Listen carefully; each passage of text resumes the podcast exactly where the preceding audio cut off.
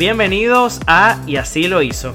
Soy Carlos Mais y estaré compartiendo con ustedes historias de emprendedores, especialistas, artistas y personalidades que nos contarán absolutamente todo sobre cómo hicieron para lograr el éxito que tienen hoy en día en cada una de sus áreas. Y además, estoy seguro, nos dejarán contenido y lecciones que inspirarán a todos a tomar acción en nuestras vidas. Por eso, hoy los dejo con un nuevo episodio de Y así lo hizo.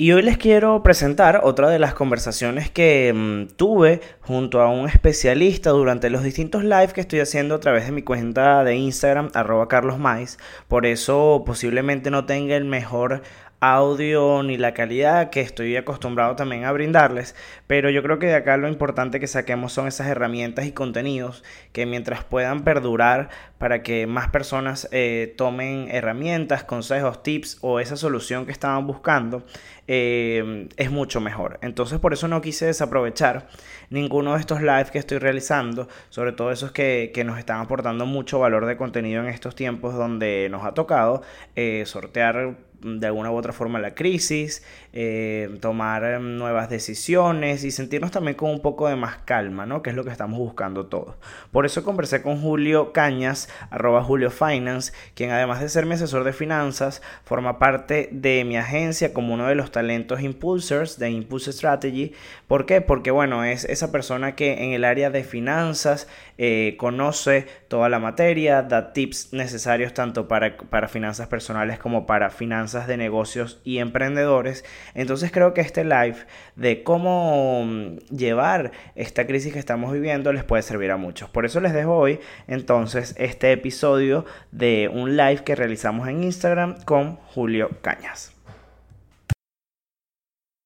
Está el crack, el profe, el que me ayuda a solucionar eh, todos mis rollos de finanzas. yo, eh, yo, yo, yo, cuando les traigo a alguien acá, se los traigo porque ya yo pasé toda la asesoría, todo, o sea, ya, esto pasó la calidad del producto. Y, y, bueno, te doy la bienvenida, Julio, porque hoy, hoy lo conversábamos hace rato. Y, y qué difícil, no solo para, para los emprendedores, sino para ti, que asesoras a tantos negocios, eh, como que llenarte de todos los problemas que algunos son más pequeños, otros más grandes, pero al fin y al cabo son preguntas, son incógnitas y, son, y es incertidumbre. Así que bueno, te doy la bienvenida. No, gracias Carlos, muchísimas gracias. Bueno, gracias a todos los que nos acompañan, eh, particularmente por ahí está nuestro amigo Osvaldo, Marketing Ninja, diciendo que quita la sonrisa millonaria. Eh, saludos a todos los que nos acompañan, Maricel por ahí que se conecta también, una gran amiga en Palm Coast. mira, no te voy a mentir, ha sido unos días estresantes, o sea, han sido unos días súper, súper movidos. Naturalmente, todas estas cosas que estamos viviendo, mm, lamentablemente no tienen eh, precedente. Eh, con todos los que hablo, que son asesores financieros mucho mayores que yo, me dicen, no, nunca habíamos vivido algo como esto, y ahí es cuando uno se asusta un poquito. Sin embargo, eh, digamos, en una nota un poquito más positiva, yo creo particularmente, y quiero arrancar con esto, porque quiero llamar a la calma, y es lo que, está, es lo que gracias al equipo de Impulse, hemos estado haciendo en los medios, llamando a la calma a los televidentes y de toda la comunidad. Y es que básicamente, digamos que lo que ha ocasionado esta crisis desde el punto de vista económico o financiero no tiene un fundamento sólido negativo, como por ejemplo si lo tuvo la crisis inmediata anterior en el año 2007-2008, donde había una peste, pero una peste financiera que contagió a las instituciones e hizo que se pudrieran por dentro y después todo explotara. Acá lo que ha habido es una sobrereacción en los mercados de capitales por un ajuste acelerado y, si se quiere, eh, bastante en pánico de las expectativas de rendimiento de las acciones, que por supuesto hacen que todo el mercado caiga y todos nos pongamos nerviosos. ¿Cuál es la realidad? La realidad desde el punto de vista económico es que, bueno, a nivel biológico, eh, bueno, hay una pandemia, no, no, no, voy a entrar en esos detalles porque no soy doctor, eso se lo dejamos al doctor Simon Fitt, eh, pero sí lo cierto es que está en nosotros el tomar las medidas para poder prevenir y suavizar la curva para que no sigan creciendo los contagios de manera tal de que podamos, en la medida de lo posible, al menos en los Estados Unidos, volver a la normalidad lo antes posible, para volver entonces a nuestras plazas de trabajo, volver entonces a la normalidad de las operaciones de nuestros negocios y bueno, Dios mediante, que en las próximas semanas todo empiece a regularizarse.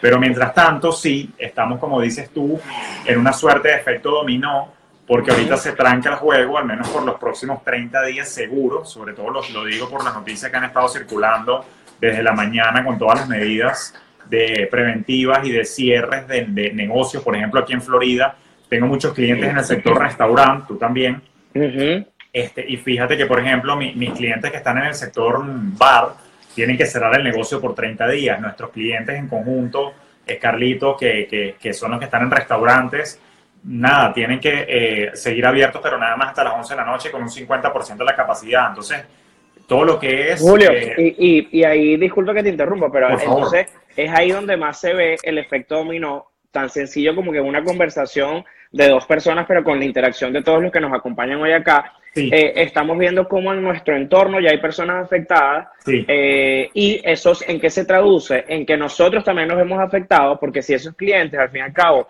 no producen lo que tienen eh, que producir, no venden como están acostumbrados, cómo se traduce eso en un pago hacia un proveedor como nosotros y cómo sí. nosotros luego entonces a su vez pagamos a, a, lo que nos, a nuestros gastos, nuestro, nuestra estructura de costos como, como emprendedores y empresarios también, ¿no? Que, es lo que yo, yo les voy a confesar algo aquí. Yo llamé hoy a Julio y le dije, Chamo, ahora sí, ya se me llenó el rancho de agua, cuéntame cómo hago, porque es que ha sido un efecto dominó. Entonces, eh, gracias a Dios o, o, también gracias a la asesoría de Julio, yo me he venido preparando ya como desde hace varios meses de mantener por lo menos un colchón financiero yo también quiero que hablemos de eso, porque yo sí. te he puesto que si a mí esto me hubiese agarrado hace un año, yo no hubiese tenido la preparación o la tranquilidad que tengo ahora. Bueno. Quiero que hablemos de la preparación, sí. pero también quiero que hablemos de ya estoy metido en el rollo. Sí. O sea, ya, mira, yo trabajo en un restaurante, por ejemplo, caso, vamos a, a imaginarnos ese caso, eh, ¿cómo hacemos si me cortaron las horas? ¿Cómo voy a hacer? O sea, ¿qué es lo que tengo que hacer? Sí, sí, sí, no, no, to todos los puntos que mencionas son, son importantes. Lamentablemente debo reconocer que no a todos le agarra preparado para esto y precisamente ese es el fundamento del pánico que hay ahorita a nivel económico, que mucha gente se da cuenta como que, como dicen en francés, joder, carajo, yo no estaba listo para este peo.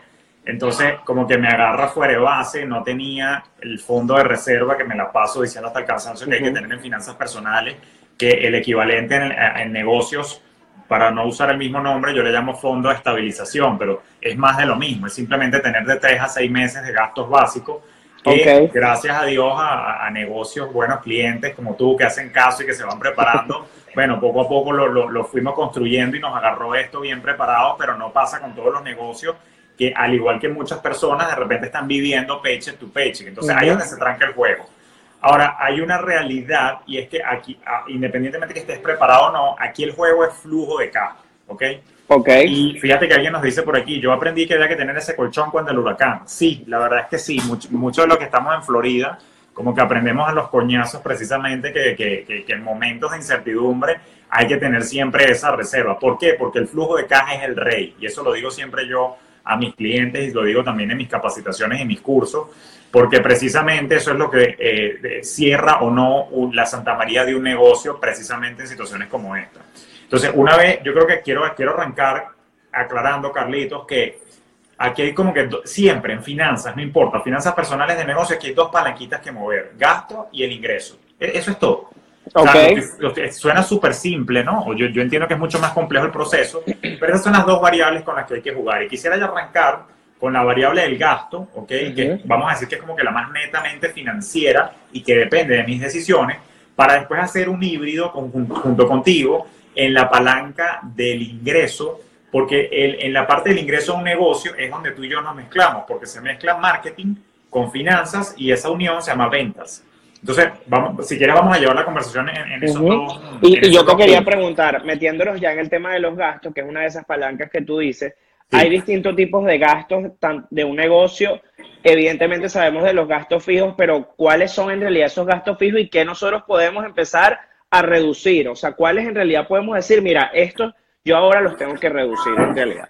Sí, correcto, ¿no? Y como dice Rita, me encanta esa analogía, este, e, es la sangre del negocio, así como nosotros tenemos la sangre, que es lo que cuando respiramos se oxigena y irriga el oxígeno por todos los músculos y todos los órganos del cuerpo, lo mismo pasa con el flujo de caja, cada vez que entre ese oxígeno por la vía de los cobros a nuestros clientes, con ese flujo de caja es que nosotros entonces podemos afrontar todos nuestros gastos. Ahora, como tú bien dices, sí, hay varias categorías de gasto, vamos a simplificarlos en gastos fijos y gastos variables ahorita, eh, básicamente gastos fijos, como el nombre lo indica, son aquellos que no varían de un mes a otro e incluso se pueden mantener en el mismo nivel, probablemente por periodos de hasta 12 meses o más de un año, ¿no?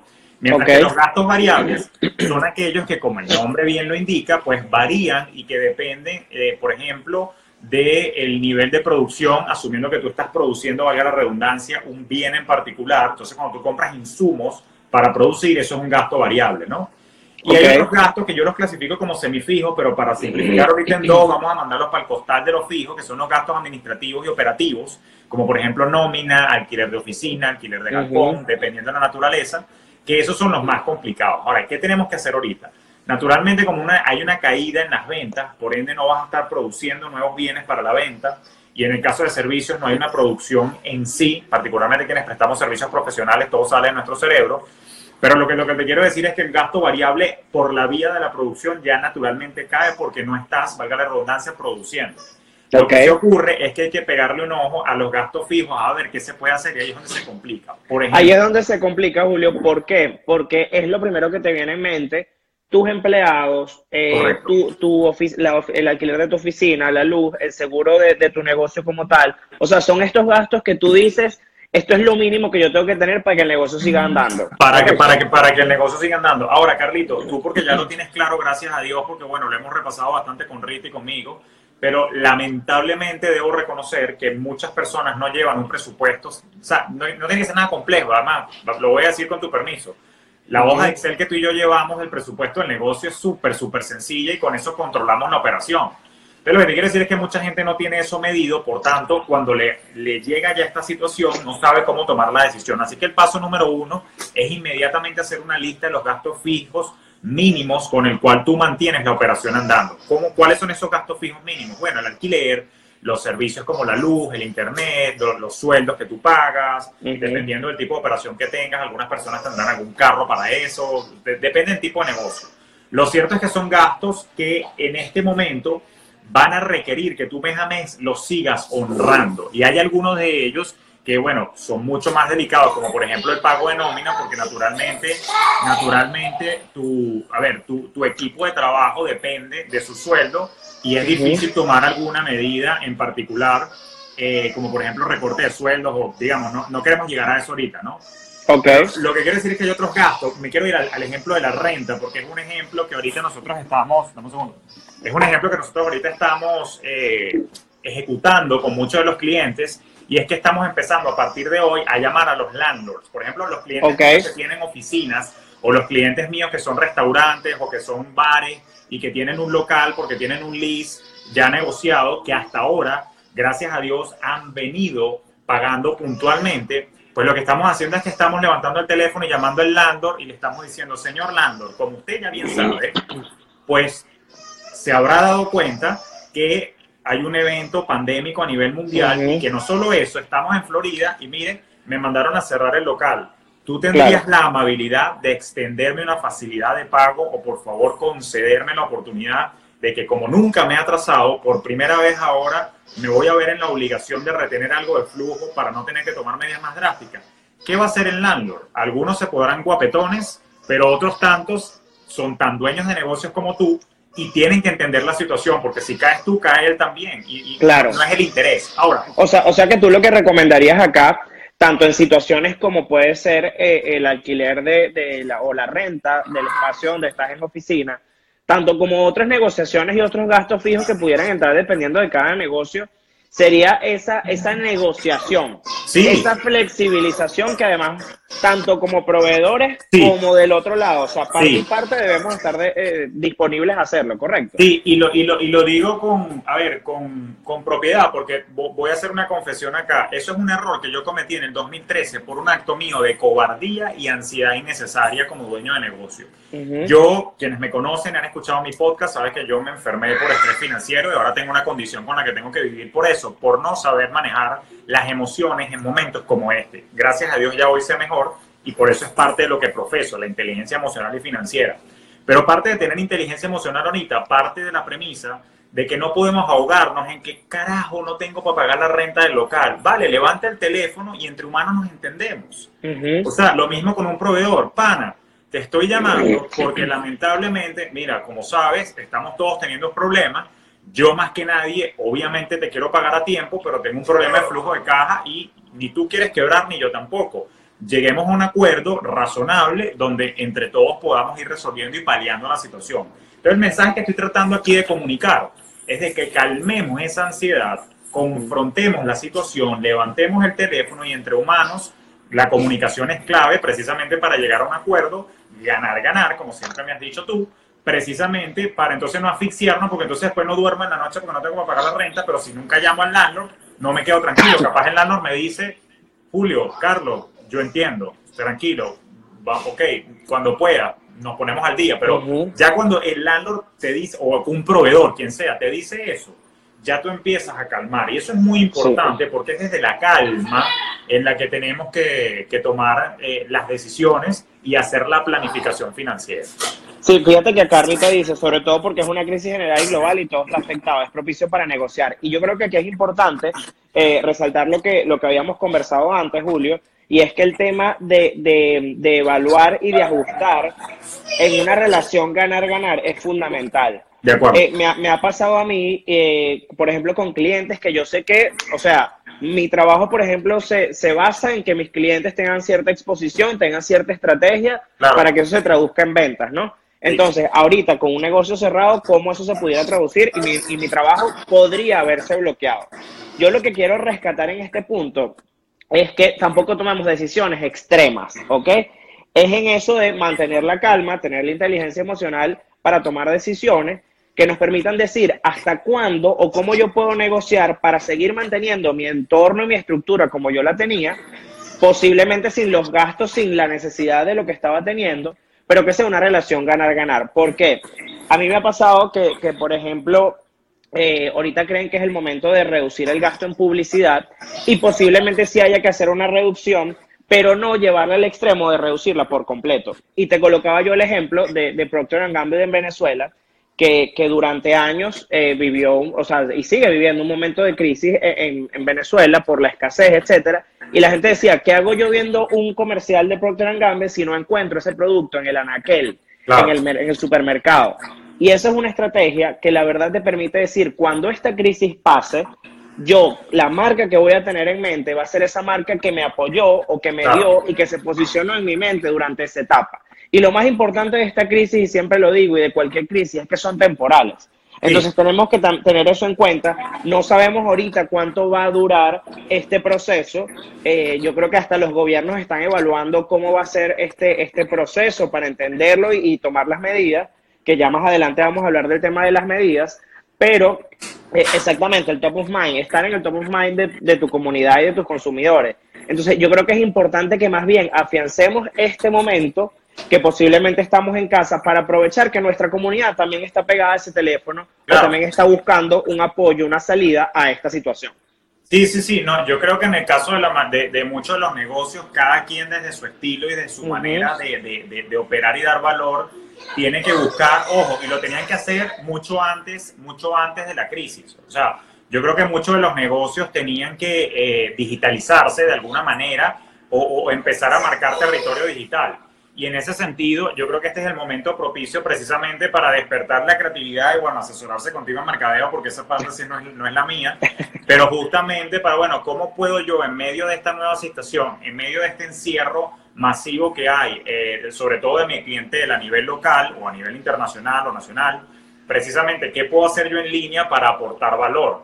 Entonces, por ejemplo, bueno, ya es cuestión de desarrollar un poco la creatividad y bueno, si eras un restaurante, bueno, ok, entonces trata de fomentar un poquito más las órdenes de delivery, ve si puedes hacer algo en línea, como que bueno, ya que estamos todos en casa y ustedes están acostumbrados a comer en la calle, no sé, invéntate un curso, un Instagram Live como negocio, precisamente para cómo dar un curso, por ejemplo, a mí que me encanta la pizza, bueno, no sé, mi pizzería favorita de repente puede hacerse un Instagram Live. ¿Cómo hacer una, pizza, en tu casa con tu familia? Ojo, ojo, ojo. Y, y, mira la cosa, de repente la pizzería favorita mía, para quedarme pegado con el ejemplo, de repente o, le compro la pizza y me la manda, o dice, ¿sabes qué? Te mando los ingredientes y yo por el Instagram Live les explico masivamente a todos los clientes de acá de la zona cómo hacer la pizza y la vamos haciendo todos en vivo. Entonces conviertes en una experiencia e, ese, ese nuevo momento y lo capitalizas de alguna manera. Te repito, toda esa creatividad se la dejo a los de marketing, pero si es un momento para reflexionar y de repente buscar un poco más algo de reinvención a todo nivel, porque de estas crisis precisamente lo que sale es esta necesidad de, wow, no me puede pasar esto otra vez. Julio, ¿qué, ¿qué, decisiones extremas tú dirías que no debemos tomar o que has visto tú que son errores comunes en esas personas que en situaciones de crisis toman una decisión y es algo que tú digas, mira, jamás hagas esto?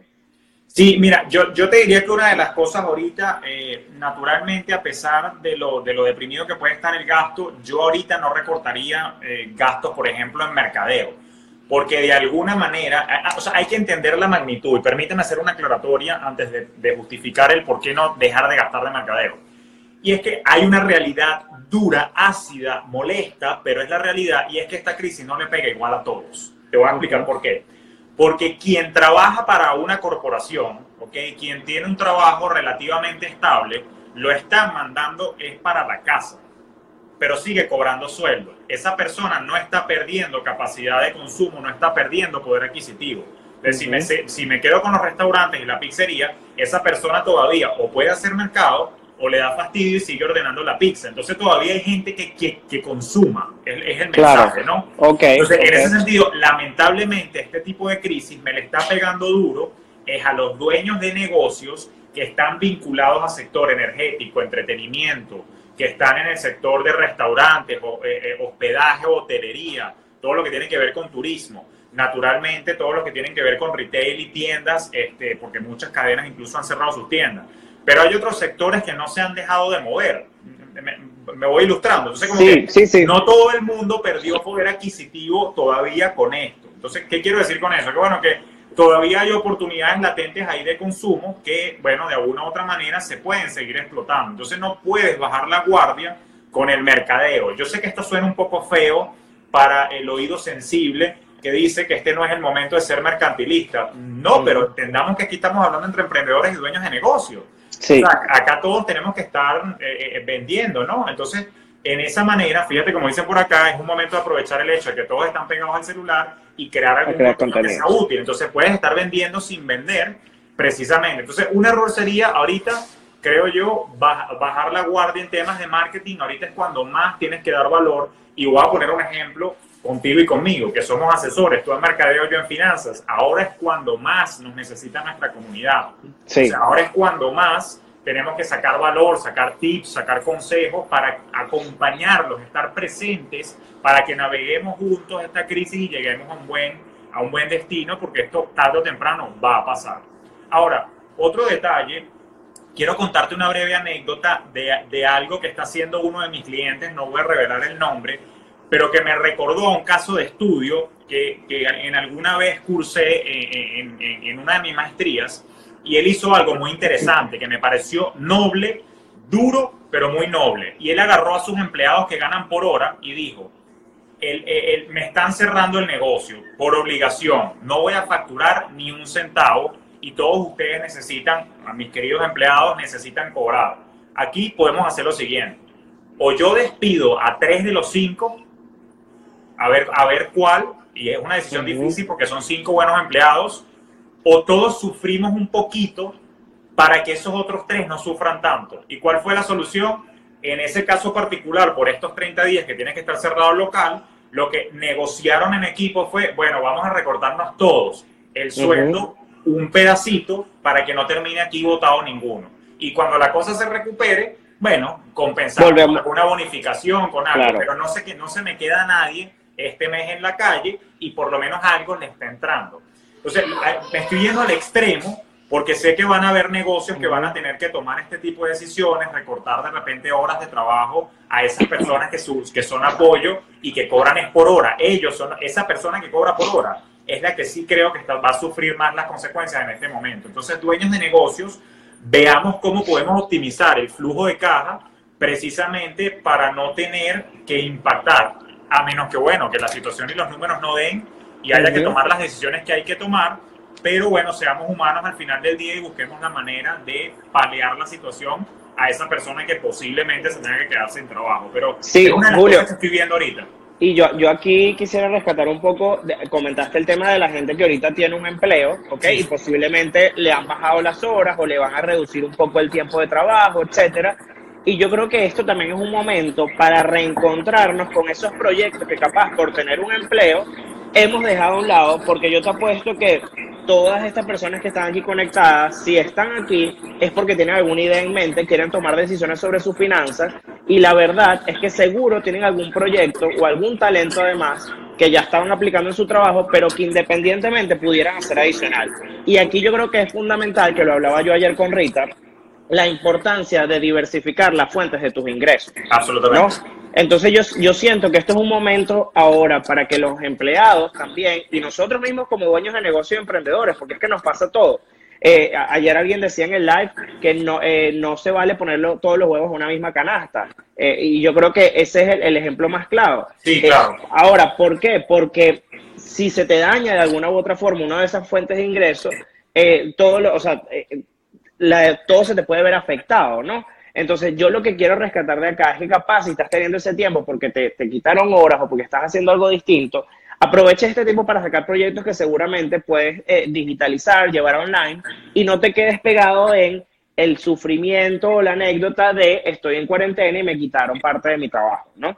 Sí, y, yo creo que eso es parte del reto de, de, ser emprendedor, de tener esa mentalidad de, de, desarrollar la oportunidad cuando estás en medio de una adversidad y de desarrollar esa resiliencia y ese optimismo para que cuando la vida te da una cachetada, bueno, simplemente sigas adelante o si te caes, te sacudes, te paras y, y adelantas, ¿no?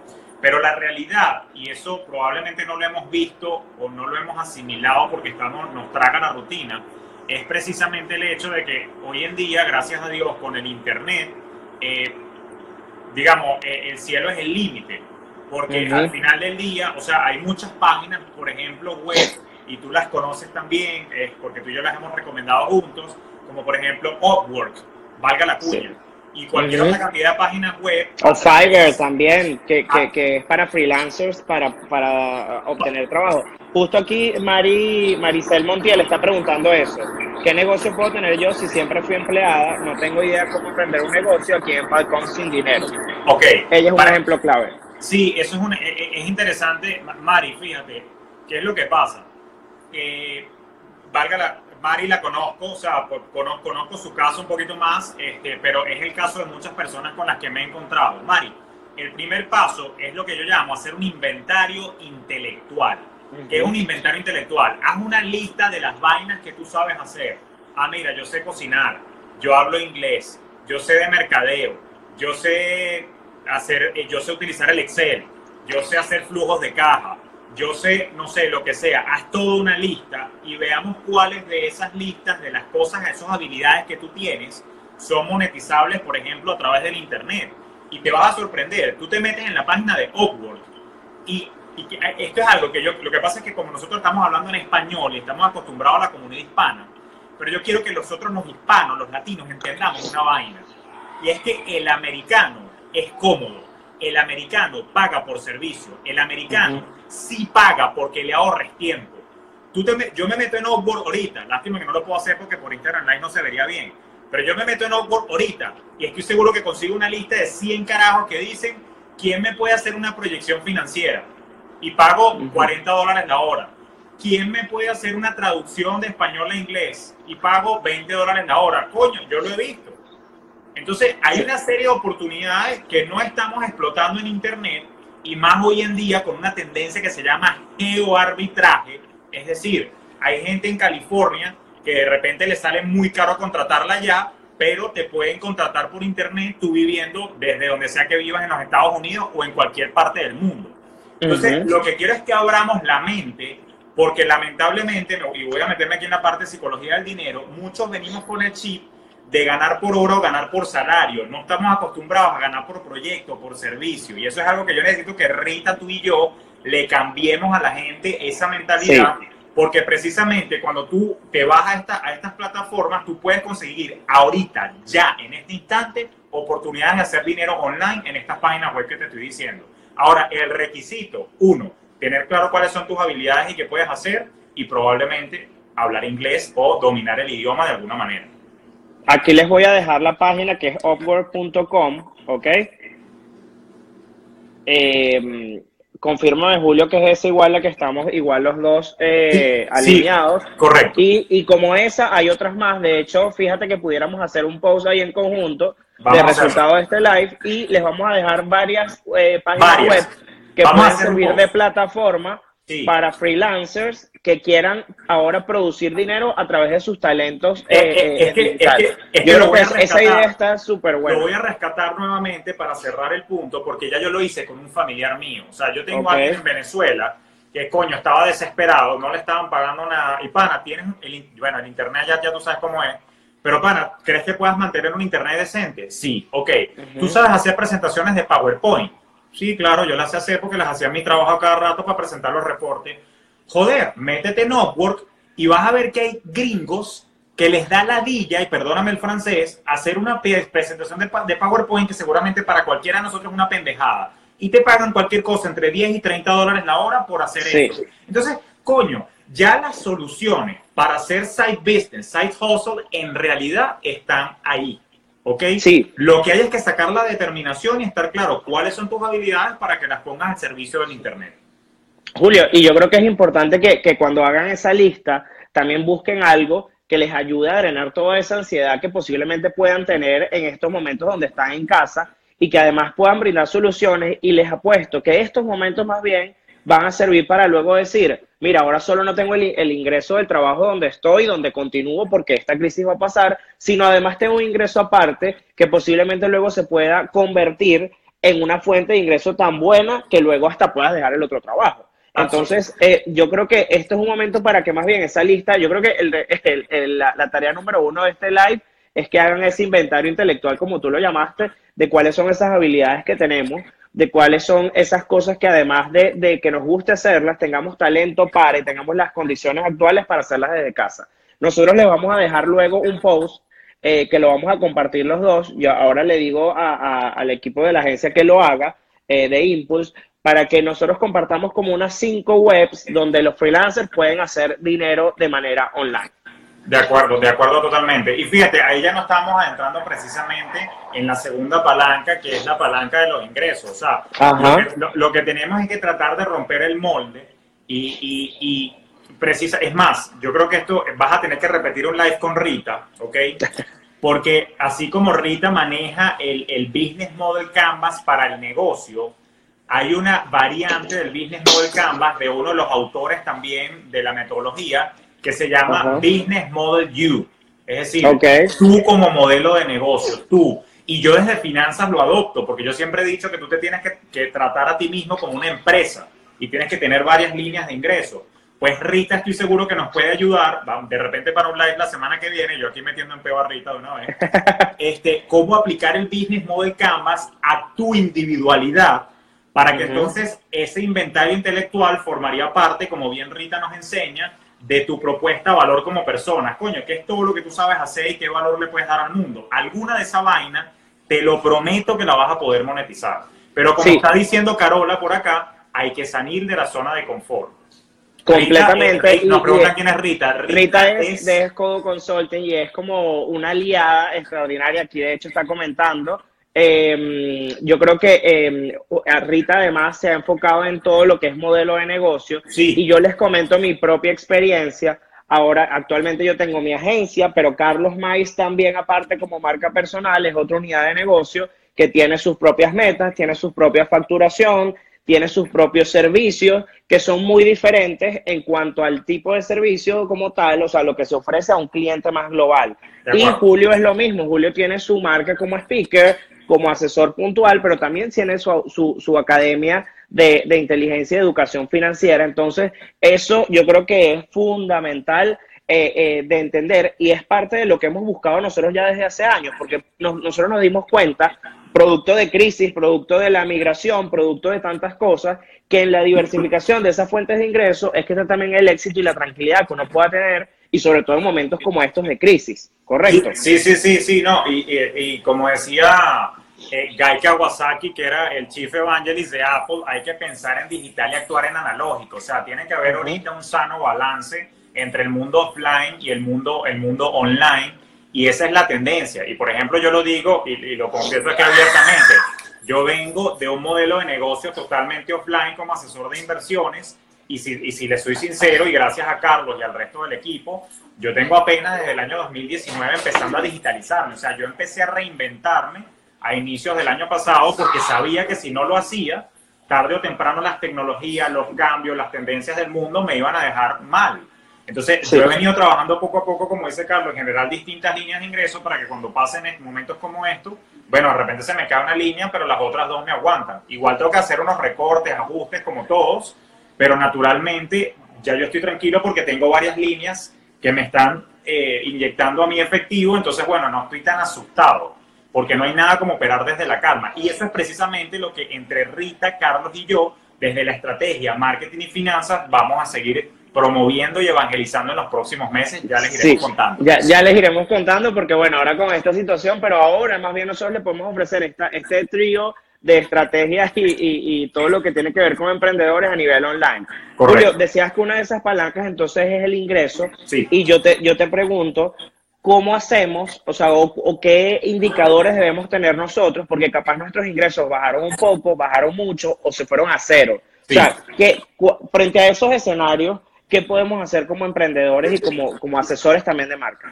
Sí, yo creo que hay que revisitar la línea de productos y servicios que estamos ofreciendo. Siempre hay un producto estrella, sí, y eso lo sabes mejor tú que yo, y siempre hay algún producto que tiene mayor rotación y un margen relativamente decente en el cual de repente lo que podemos hacer ahorita es contraer un poquito la oferta y enfocarnos en algún producto o servicio que aporte valor en medio de esta situación. Vamos a ver si aterrizamos entre los dos esto con un ejemplo. De repente tú tienes distintas líneas de productos que estás vendiendo, pero hay alguno en particular que de repente sí sea más sencillo para hacer delivery, para ser utilizado en casa, etcétera, etcétera. Entonces de repente foco en ese producto ahorita. O, y en el caso de los servicios, bueno, por ejemplo, en el caso tuyo y mío, bueno, ahorita nadie quiere ir a un curso conmigo, o, o sea, no presencial, o nadie me quiere ver la cara porque si acaso, bueno, por dos razones, o porque yo lo contagio o porque saben mi condición y no me quieren contagiar a mí, que es una belleza. Pero ¿qué está ocurriendo? Yo pasé todas mis citas online, o sea, de aquí en adelante, todas mis reuniones de trabajo, absolutamente todas mis citas que tengo con clientes aquí en, en, y en Europa, todas están siendo online, no me estoy reuniendo con nadie. Entonces es ver cómo reacomodar rápidamente, pero para poder hacer eso, no solamente necesitamos la ayuda de Rita a nivel estratégico, sino también que necesitamos aprender a ser ágiles. Y es por eso que es importante, y es una cosa que yo he aprendido con mi socio Adam Strambasser, que está conectado y nos está escuchando, que es que hay que tener estructuras de costo que sean ligeras para poder ser, como diría Bruce Lee, con, o sea, be like water, my friend. O sea, tú sabes, que seas moldeable, que te, si te meten en el tipo, te conviertes en el tipo, si te conviertes en el vaso, o sea, que, te puedas adaptar. y fíjate que esta pregunta me gusta porque yo he estado estudiando en estos días desde cuáles son los márgenes de ganancia que uno debe tener de acuerdo a la estructura de costos, cosa que a mí no me compete mucho, pero me ha tocado aprender como tú muy bien sabes, eh, y más cuando vendes servicios, porque al fin y al cabo tu servicio es lo que tú consideras lo que vale tu hora, ¿no? De, de, acuerdo a, tus años de profesión, de acuerdo al resultado que tú le das a tu cliente. Entonces, ¿cuánto crees tú que debe ser eso que debemos sacrificar, por colocarle algún, alguna palabra, en cuanto a quienes estamos ofreciendo servicios y decir, mira, frente a esta situación, yo puedo adaptar mis servicios en este margen para que todos ganemos. Ganen quienes me compren, pero también gane yo para no quedarme en cero en la facturación y que esos ingresos, como yo te decía, esa palanca se me vaya a, la peor, al peor escenario. Sí, ahí creo yo lo importante, y por cierto, ese es uno de los talleres que tenemos en Fintelhop junto a la profesora Marisela Cuevas, que es cómo calcular tu estructura de costos, ¿no? Y, eso es importante que lo tengas claro. Por supuesto, quienes prestamos servicios profesionales, ¿cuál es la estructura de costo? Bueno, la gasolina para moverme para las reuniones, lo que yo pago en los software, para mantener mi, por ejemplo, en mi caso que utilizo software financiero, etcétera, etcétera, todas esas cosas. Y después normalmente hay un costo de mi hora más un margen de ganancia. Normalmente donde uno se tiene que hacer flexible, porque tú tampoco estás para perder dinero acá, es, bueno, de repente recortas un poco en el margen. Hay, eh, en, en el sector servicios, dependiendo de cada área, pero, por ejemplo, en mi área financiera los márgenes normalmente tienden a ser entre 25 y un 30% si no quieres abusar. Eh, ahí, ahí es donde tú recortas. Entonces, por ejemplo, voy a dar un ejemplo directo mío. Yo cobro 250 dólares por hora cuando, cuando son necesarios a pequeños negocios eh, y por ejemplo, ahorita que yo entiendo la situación y muchos me están llamando, Julio, ayúdame con el flujo de caja, Julio, ayúdame a revisar la contabilidad porque tengo que aplicar, que no hemos hablado de las medidas todavía, a estos nuevos, eh, eh, ¿cómo se llama?, créditos que está dando el Estado precisamente para relief por todo el tema del coronavirus. Yo entiendo la situación, yo no voy a sacar ahorita los colmillos precisamente a cobrar más porque tengo más demanda, porque también tengo que ser empático, pero hay una realidad. Yo también tengo dos chamos que comer, que tengo que darles de comer y mandarlos para la universidad. Entonces, ¿qué hago yo? Bueno, mira, en esta situación, ahorita en particular, yo estoy dando un descuento entre 20 y 30% de mi tarifa este, y estoy con mi equipo de analistas, bueno, estamos haciendo una consideración porque entendemos que todos los negocios de nuestros clientes también están teniendo una, una contracción en su flujo de caja. Entonces, como que no, hay que ser mercantilista del todo, pero tampoco tenemos que entender como dueño de negocio que tampoco podemos ponernos a pérdida. Entonces, como que hay, hay que calcular bien allí cuál es el margen que puede ceder para, para ayudar a que la otra persona avance, pero también en el entendido de que tu cliente entiende que tú también eres un negocio al igual que él y que por supuesto tienes que seguir adelante y tienes unos costos que cubrir. Entonces, sí, sí, creo que es la época de la negociación, como dijo Rita hace un rato, creo que sí es la época de la flexibilidad y de la empatía para un ganar-ganar de aquí en adelante. Julio, y comentabas un poco sobre el tema de las medidas. Quiero entrar en este tema porque hay mucha gente que dice, bueno, espero que Trump, para quienes vivimos acá en los Estados Unidos, tome las mismas medidas que el presidente de Francia, que, mm, tomó la medida de, que exoneren o, esperen lo que es el pago de la renta, eh, luz, agua, eh, todos los servicios. Ahora, hoy hablaron y por primera vez, y lo conversábamos tú y yo, que después de tantos días, lanzaron algo de que estaban evaluando algunas medidas económicas, pero no dieron algo puntual que tú puedas decir o concreto, que uno diga como empresario, como emprendedor, me quedo tranquilo. Entonces, yo te pregunto, eh, ¿qué medidas en realidad, eh, eh, entendiendo que el gobierno es algo aparte, pero, pero como Julio, como Julio el especialista en finanzas, ¿cuáles serían las medidas adecuadas donde el gobierno también pueda mantenerse y nosotros como empresarios podamos todavía estar tranquilos y nos apoyen en ese sentido? Sí, fíjate, o sea, normalmente en cualquier economía, en cualquier país, eh, casualmente hay dos palancas, una que es la política fiscal y otra que es la política monetaria. Permíteme, sin ponerme con mucho tecnicismo ni que se me salga mucho el título economista en la explicación, básicamente esas son las dos palancas que hay que estar moviendo. Desde el punto de vista de política monetaria, que la hace de manera independiente los bancos centrales de los países y particularmente en el caso de los Estados Unidos, la Reserva Federal, que te repito, es un poder económico independiente del Ejecutivo, le hace que Trump no manda en, la, Reserva Federal. Ellos son los que están midiendo constantemente la temperatura de la economía y toman ciertas medidas. Ya la semana pasada, el día martes de la semana pasada, ellos habían recortado la tasa y ahorita, en el, este domingo que pasó antes de ayer, ellos recortaron la tasa referencial. ¿Qué quiere decir esa tasa referencial? Es lo que llaman la Fed Rate y la bajaron en un 1% a un rango de 0 a 0.25. ¿Con qué se come eso y cómo nos afecta a nosotros como ciudadanos? Esa es la tasa a la que se prestan dinero los bancos y que sirve de tasa marcadora o referencial para fijar el resto de las tasas de interés en los productos y servicios bancarios, tales como cuentas de ahorros, certificados de depósito, tarjetas de crédito, financiamiento para comprar vivienda, financiamiento para comprar vehículos, etcétera, etcétera. Entonces, lo que está ocurriendo es que independientemente la Reserva Federal ya está tomando las medidas para tratar de paliar los efectos de todos los estragos que está causando el coronavirus y poder reactivar el aparato productivo, tal que con unas tasas más bajas se supone que en el corto plazo los dueños de negocio van a poder tener acceso a capital, acceso a créditos a una tasa mucho más favorable que no te asfixie luego el flujo de caja cuando asumas esa deuda para lo que llaman capital de trabajo o working capital en inglés. sí, de hecho, déjame hacer un inciso acá. En, en la página del, del Small Business Administration ya hay ciertos datos hay unas, unas apreciaciones que ellos hacen sobre la situación de, del coronavirus, sí. Eh, pero yo quisiera que ellos luego, evidentemente, nos dieran más eh, datos y opciones. Sé que a, partir de ahí se pueden aplicar de una vez a, préstamos en situaciones de desastre.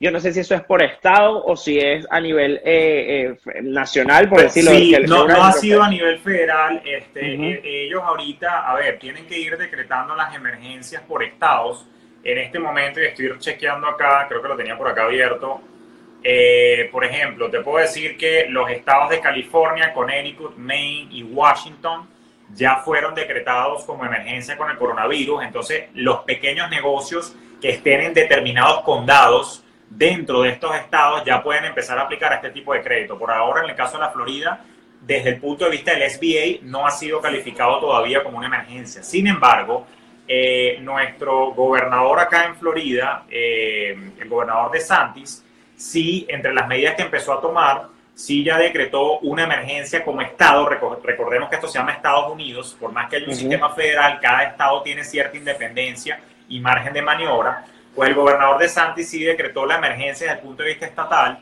y está ahorita eh, promoviendo unos créditos para los pequeños negocios de hasta 50 mil dólares pagaderos a un año sin intereses precisamente para aliviar capital de trabajo. Recordemos que el capital de trabajo es aquel que se utiliza para pagar gastos corrientes u operativos del negocio. Sin embargo, están todavía clarificando cuáles van a ser las condiciones, o sea, no lo veamos todavía como una solución inmediata para los pero está, pero está en la mesa pero y ya es una opción latente que, que quienes están teniendo problemas de este tipo, que ya sabemos, eh, pudiesen tomarlo en cuenta para cuando esto agarre más forma, ¿correcto? Correctísimo. Ahora, eso es desde el punto de vista de la política monetaria de un país. Te dije que la otra palanquita se llama política fiscal y esa sí la controla de alguna manera el Poder Ejecutivo a través del organismo recaudador de impuestos, conocido acá en los Estados Unidos con cariño como Tío Sam o el IRS. ¿Qué están haciendo? El IRS, según me explica mi amigo y profesor Héctor de Milita, miembro de la familia de Fintel eh, ellos el, esta mañana extendieron por 90 días el plazo para pago de impuestos. Quiero aclarar algo. Según nos informó el profesor Héctor de Milita, no extendieron la fecha límite para declarar. Sigue siendo 15 de abril para las personas naturales. Si necesitas eh, declarar después de esa fecha, tienes que utilizar el mecanismo tradicional de solicitud de una extensión. Pero el, la extensión del pago sí se hizo por 90 días tal que si debías impuestos y declaras el 15 de abril, puedes tranquilamente esperar 90 días para pagar sin intereses y sin penalidad en caso que te toque pagar impuestos. Entonces fíjate que por la vía fiscal viene un estímulo donde te están suavizando el flujo de A mí me da tranquilidad, no sé a ti. Porque si tienes que pagar impuestos, entonces puedes esperar 90 días más a ver qué ocurre. Ahora, aunado a este estímulo fiscal, ¿ok? Eh, el presidente Donald Trump en estos momentos todavía no es oficial, esto es algo que se está discutiendo as we speak, eh, ahorita entre el Congreso y el Poder Ejecutivo, tanto el legislativo como el ejecutivo están discutiendo, y Trump, que eh, quiere llegarle directo al bolsillo del ciudadano de a pie, él está empujando una idea ahorita de inyectar a la economía aproximadamente 1.2 billones en español, 1.2 trillion en inglés, de dólares a la calle básicamente escribiéndole a cada ciudadano de este país un cheque por mil dólares. Pero eso está en discusión, es una medida que no es tan sencillo, algo parecido se intentó hacer o se hizo, mejor dicho, en la crisis anterior, pero la verdad verdadera es que con la burocracia y los procesos que hay que hacer, eso tomó un par de meses en materializarse. Pero Trump, como buen Trump, eh, sin ánimos de entrar aquí en alusiones políticas ni nada, él quiere que esto ocurra lo antes posible. O sea, quisiera que dentro de tres semanas ese cheque esté en tu casa y, la, y la verdad, o sea, no voy a entrar en el tema político porque, porque la verdad no es a lo que vinimos a hablar acá, pero sí he visto una actitud diferente de, Donald Trump, enfocada en que, por ejemplo, hoy no criticó a los demócratas de, de, primera mano, sino al contrario dijo que estaban hasta trabajando prácticamente, no en conjunto, pero con una misma dirección.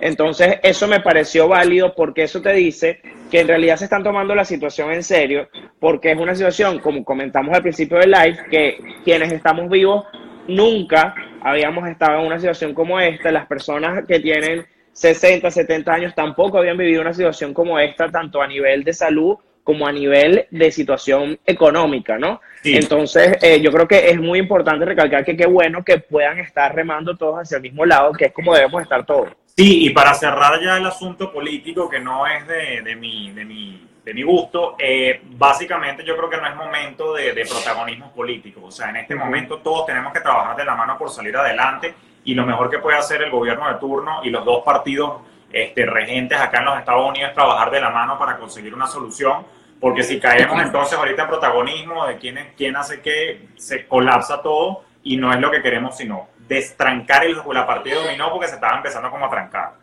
Entonces, bueno, eh, eh, eh, a nivel de medidas, como te decía, y digamos, aglomerando ya y concentrando el resumen de esa idea, desde el punto de vista monetario, eso es lo que está haciendo la Reserva Federal, desde el punto de vista fiscal, pues el IRS está viendo como ayuda y bueno, vamos a ver ahora qué pasa. Esto va a cambiar día a día. Así que... Lo hablábamos, lo hablábamos y decíamos que qué les parecía acá, porque es que Julio y yo conversamos. El jueves pasado Julio y yo estábamos reunidos hablando de cualquier otro tipo de proyecto que no tiene nada que ver con lo que estamos hablando hoy y con otras circunstancias. Así que yo, yo creo que en una semana la situación va a ser también muy distinta con otras medidas y otras opciones. Yo quisiera que nos comentaran acá si quisieran que repitiéramos este live capaz la semana que viene. Eh, ¿Por qué? Porque bueno, la idea es que nos nutramos también tanto de las dudas, pero también de las soluciones y, y las recomendaciones que pudiéramos tener, ¿no? Para cerrar, además de que nos comenten acá eh, si quisieran ver el live la semana que viene, eh, yo quisiera hacer como un resumen de lo que tú, de los, de esos tips que tú nos diste como asesor financiero, y es que en primer lugar, si tienes un negocio, tengas una lista de gastos fijos mínimos, correcto, y además tengas muy claro todo lo que es el presupuesto de tu negocio y los ingresos también que tú puedes tener, ¿cierto? De acuerdo, totalmente de acuerdo. Eso es lo que hay que hacer, porque acuérdate que lo único que depende 100% de ti, mi querido Carlos y todos los que nos escuchan como dueño de negocio, es el gasto.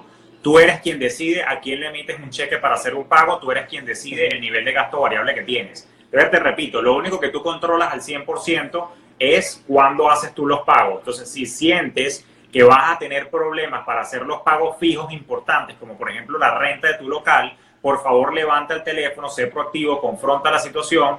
Yo sé que genera ansiedad la conversación, pero por favor llámame a tu lado y le dice, hey, vamos a tener un poquito de dificultad, hasta ahora nunca me ha atrasado, por favor, ¿qué facilidades de pago podemos empezar entonces a eh, negociar? Y lo mismo... Y, yo creo que eso, eso sería el punto número dos, negociar con tus proveedores, tus aliados, tus propios empleados, de qué manera pueden afrontar esta situación, porque como decimos, es una situación que nunca se había visto y que negociar en un ganar-ganar. Sí, correcto. Y perdona que extrapole rapidito esto al plano personal, porque antes que emprendedor, también somos humanos que tenemos finanzas personales.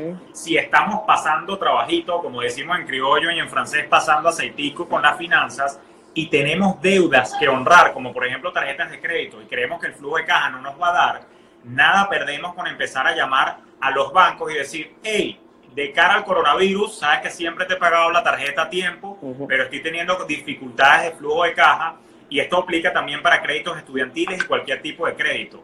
Mira, ¿qué podemos hacer? ¿Qué facilidades de pago el banco está en estos momentos pensando para su clientela de cara a la situación actual? Esto no viene por decreto presidencial ni viene por decreto de la, de la Reserva Federal ya estas son decisiones propias del negocio bancario, quienes deciden cuáles van a ser los parámetros para darte un poquito más de oxígeno o holgura en los pagos. Ya yo lo he vivido a nivel personal y cuando uno llama, uno se entiende, porque los bancos, aunque uno no lo crea, sí de vez en cuando, y más en estas situaciones extremas, sí ceden y, y, y, entienden. Pasa mucho con los créditos estudiantiles. Eso se llama un forbearance o un perdón temporal de los pagos hasta que toda la situación vuelva a la calma y después reanudas nuevamente los pagos de tus deudas. Así que es importante que lo tengan en cuenta. Buenísimo, Julio. Yo creo que eso es fundamental. Ahora, para ya ir cerrando, porque comenzamos un poco antes el live y ya nos queda, ya casi se nos va a cortar, eh, creo que sería importante resaltar eso de identificar tus productos estrella y aquellos productos que seguramente no tienen un margen de ganancia tan alto, pero que tú puedes ir negociando dentro de los servicios. Entonces yo pienso que le pudiéramos dar a este punto como que entender tus productos y servicios y sus márgenes de ganancia. Correcto, para saber cómo adaptarlo.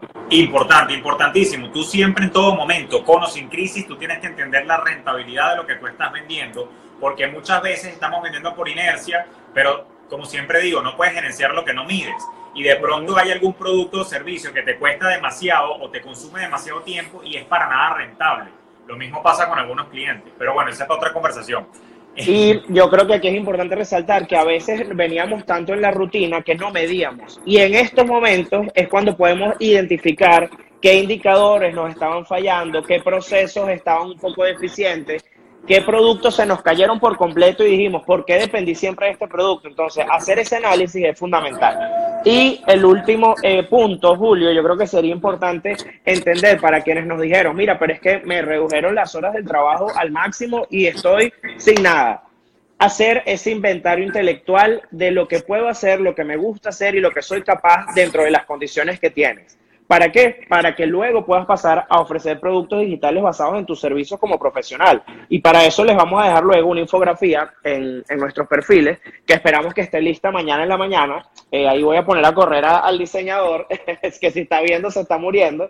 Pero, pero bueno, ya dimos varias, varias webs como la que está acá en el live y, bueno, yo creo que están basados en eso. Julio, si quieres termina tú acá un poco el live. Sobre todo con el punto, el último punto que tocaste, me voy a dar el permiso de citar a nuestra querida Andreina Tencio, conocida en redes como Coach Andreina, y hay que tener un sano manejo del ego, porque muchas veces lo que pasa cuando somos empleados o dueños de negocio es que yo, después que he llevado un negocio, me voy a poner a hacer presentacioncitas y hojas de cálculo por Upwork en Internet. Ni que yo fuera que, mire hermano, o hermana, si usted se pone a pensar así, va a pasar hambre y trabajo. Así que en ese sentido, dejemos el ego del lado y hay que hacer lo que hay que hacer, como dice Adam, para sobrevivir y salir precisamente del lío en el que estás. Lo inteligente desde el punto de vista financiero no mata lo valiente. Así que déjense de pendejada y hacer lo que hay que hacer por producir en el mundo digital. Bueno, si ustedes no entendieron con ese último que le dijo Julio, señores, yo me voy, yo me retiro. Miren, gracias por acompañarnos. Eh, yo creo que nos llevamos todos eh, reflexiones basadas en estas situaciones de incertidumbre, pero que lo que queremos aún es agarrar más confianza en lo que nos está pasando, ¿no? Sí. Eh, nos vemos la semana que viene, ¿verdad, Julio? Claro que sí. Vamos a tener que seguir informando. Yo también voy a seguir por mi canal. Mañana tengo también, los invito desde ya al live que tengo con mis socios Tramhacks que están por aquí dándonos el resumen. Así que, le vamos, un saludo. Vamos a seguir este, informando y acompañándolos durante todo este proceso. Sabemos que nos necesitan y estamos aquí para ustedes. Nos vemos, gracias Julio. Bye.